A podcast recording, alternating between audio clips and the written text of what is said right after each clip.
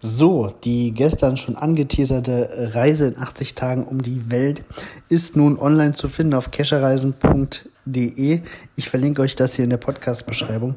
Ist die teuerste Reise, die wir jeweils ausgearbeitet haben.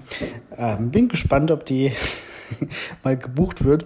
Aber ist mir eigentlich egal. Ihr könnt äh, einfach darüber äh, reden und ja gerne auch adressieren, wie bescheuert wir sind. Das ist schon in Ordnung, das wissen wir selber.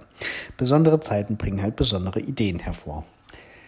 Ansonsten ähm, gibt es jetzt immer mehr Aufrufe oder ja, Ermunterungen, auch nach draußen zu gehen zum Geocachen.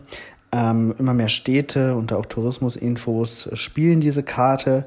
Ähm, wir haben ein Video gemacht für Aha, den Abfallentsorger aus Hannover, wo erklärt wird, ähm, dass man die Schadsuche, also die Recycling-Geocaches machen kann, was man dafür braucht und welche Vorsichtsmaßnahmen gegebenenfalls eingehalten werden sollen, ähm, damit auch in Corona-Zeiten Geocaching risikofrei bleibt.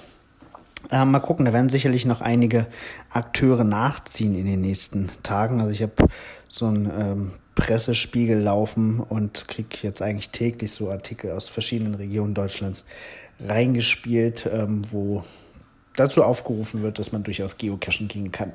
Ja, also scheint sich alles wieder so ein bisschen zu lockern, zu normalisieren. Ich hoffe auch, dass demnächst wieder Caches veröffentlicht werden können. Ähm, da warten ja sicherlich viele drauf. Das war's für heute. Habt einen schönen Tag.